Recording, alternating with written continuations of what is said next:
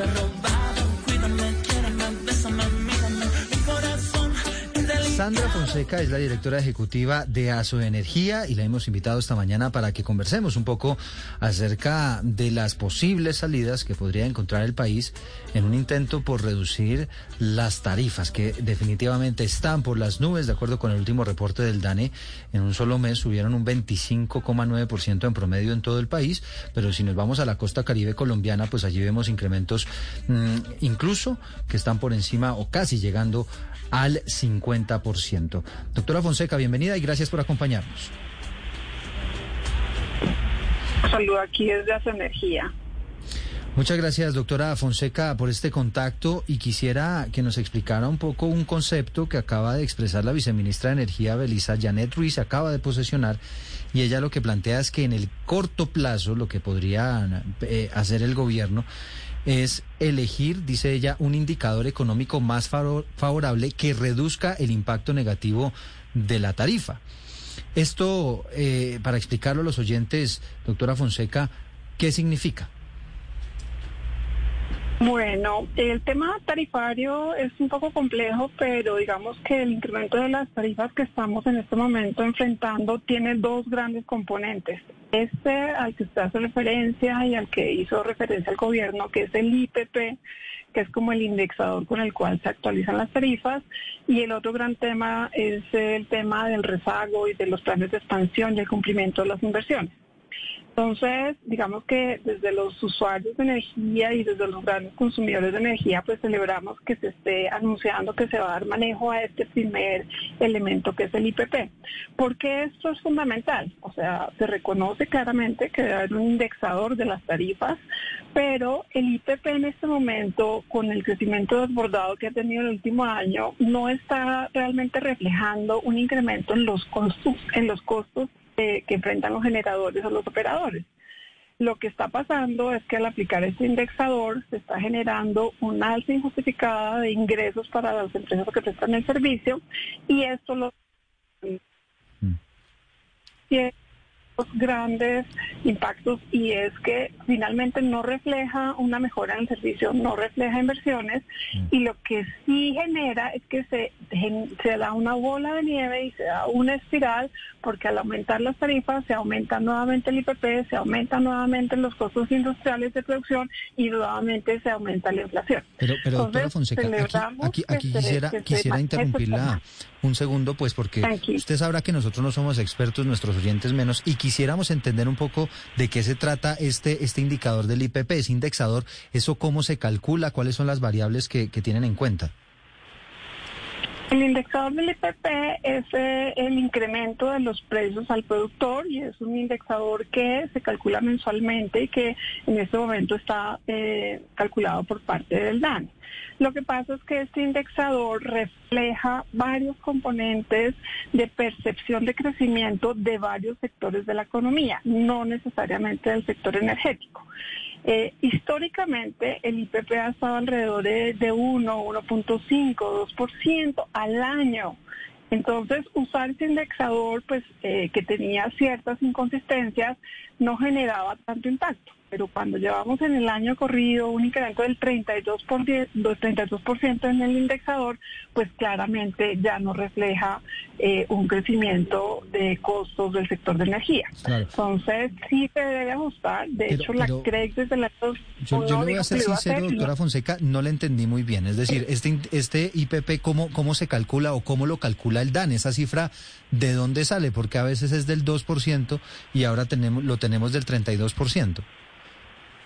Obviamente esto refleja las situaciones económicas tanto mundial y nacional, pero todos los meses en unas encuestas de crecimiento de los factores de la economía, el factor, la, economía en sectores como alimentos, en, sectores como la, la manufactura, en sectores como las minas y petróleos, y se hace un promedio y ese indexador es el que luego se lleva para actualizar los precios.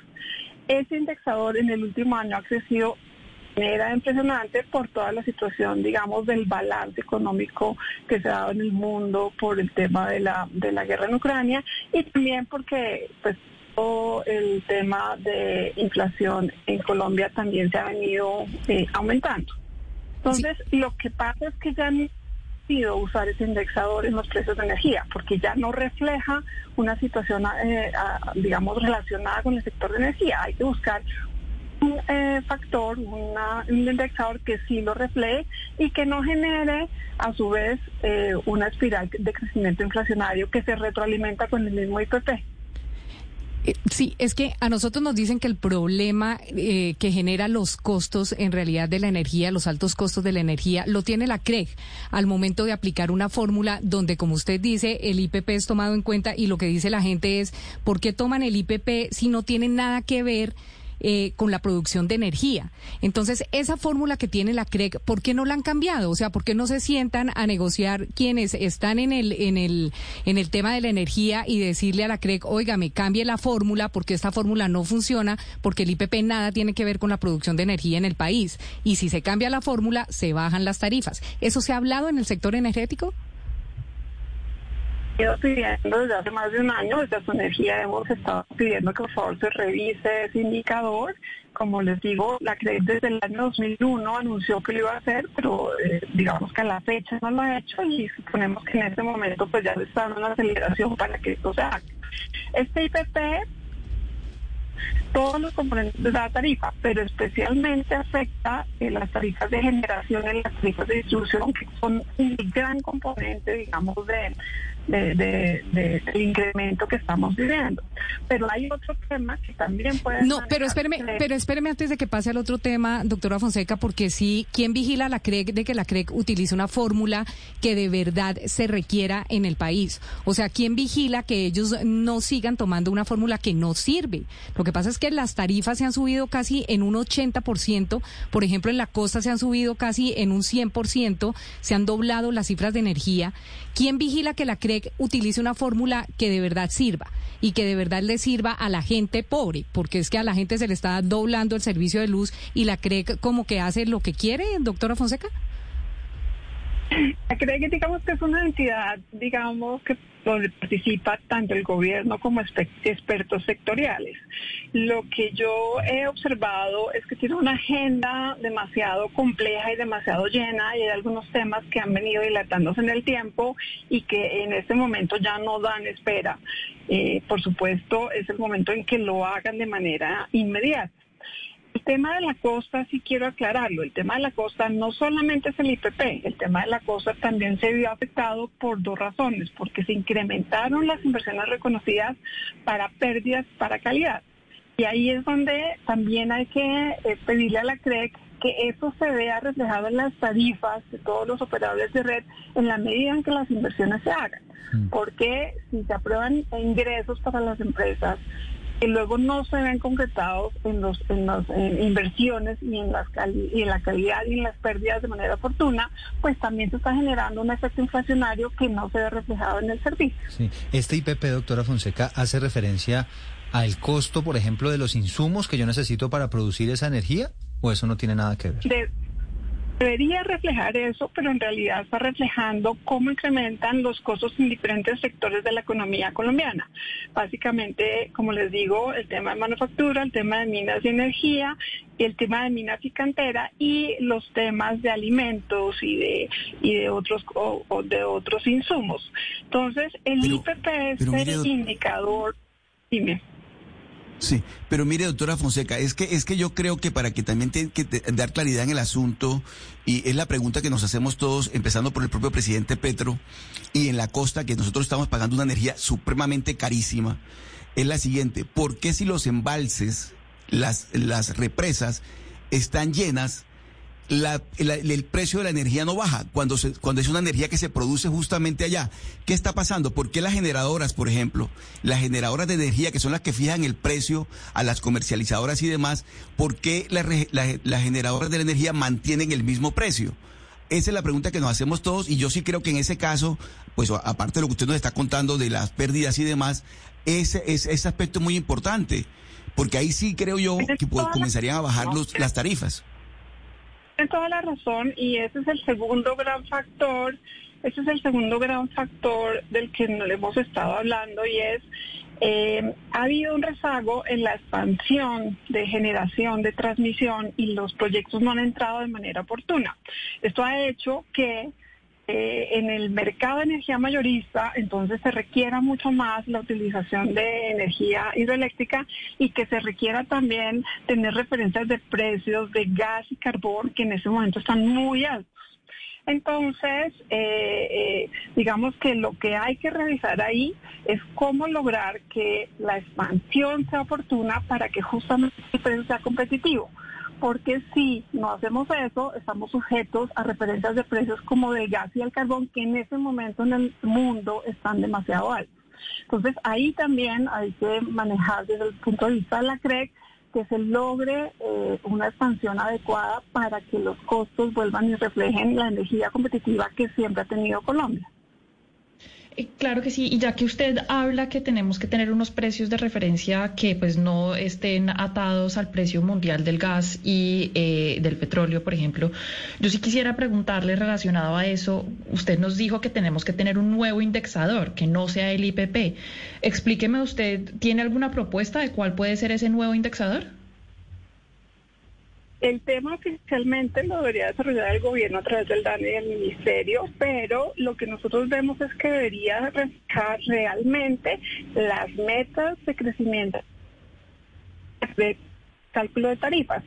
Si uno está hablando de que realmente eh, históricamente cuando se fijaron las tarifas estábamos alrededor de 1 o 2%, pues este debería ser un nivel como razonable de actualización de tarifas.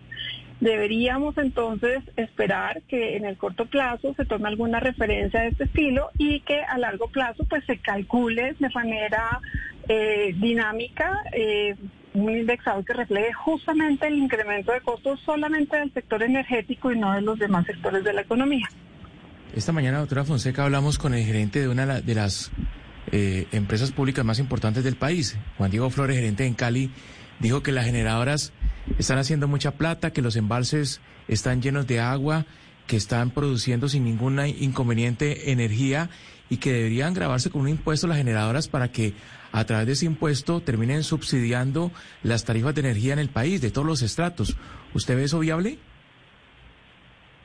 Realmente no, no conozco las declaraciones, pero sí quisiera dejar como un mensaje y es que no se debería hacer una intervención del mercado en ese mayorista. El mercado funciona. Lo que tenemos que hacer es que realmente los proyectos entren de manera oportuna.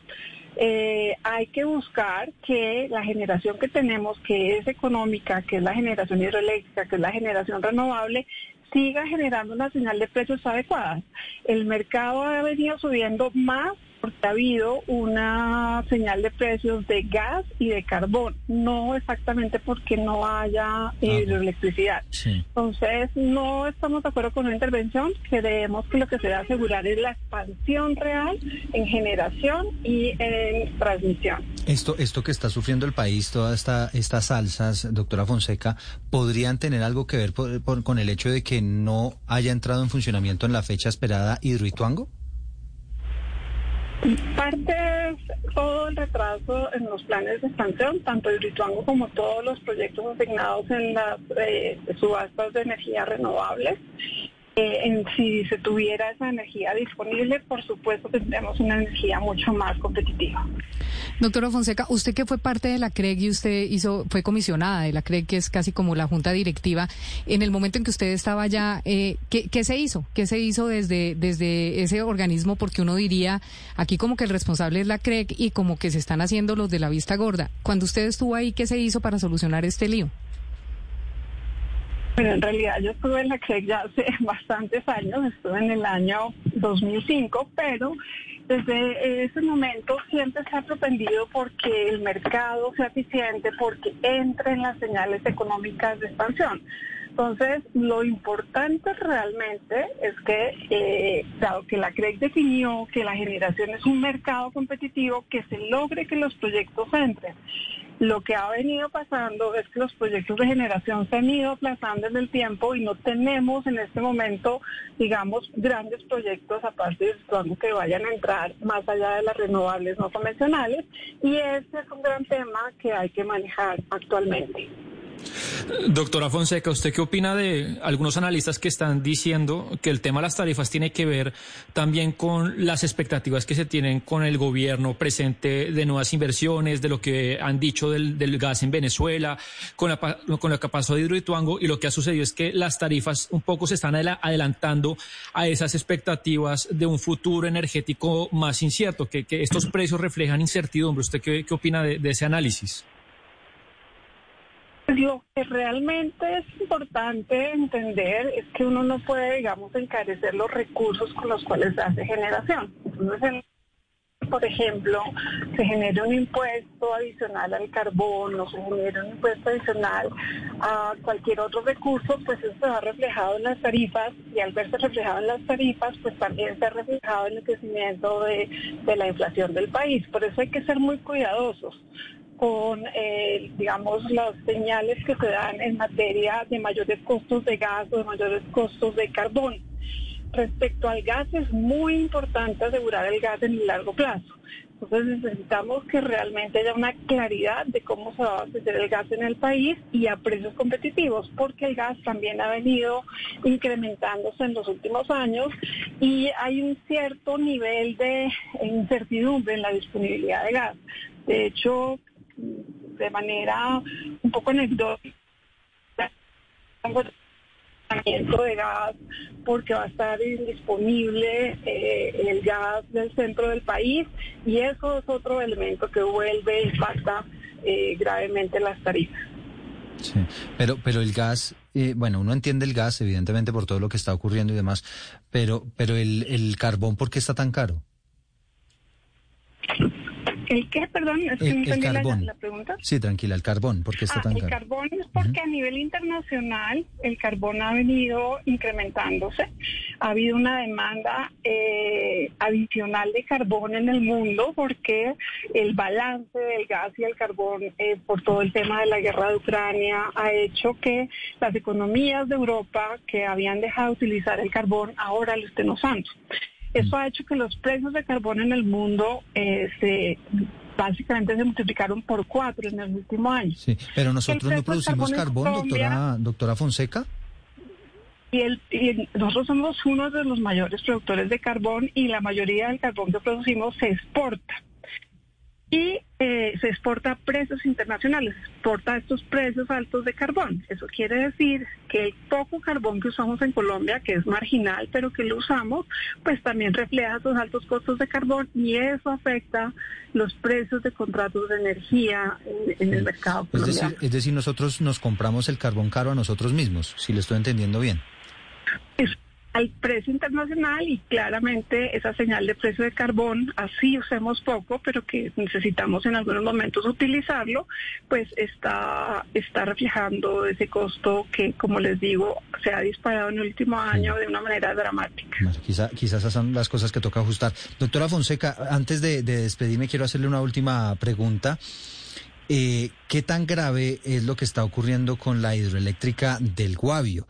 Amanecimos informando que dos de sus generadoras apagaron motores porque no han tenido la posibilidad de realizarles mantenimiento por un bloqueo que hay en la vía que conecta al municipio de Ubalá con esa hidroeléctrica. Se están quedando las comunidades porque están en muy mal eh, estado esa vía, esa carretera. Y pues esto es un- una protesta que ya está cumpliendo 24 días y que empieza ya a generar los primeros efectos. Entiendo que esta hidroeléctrica es una de las más importantes del país. ¿Qué tan grave es esa noticia?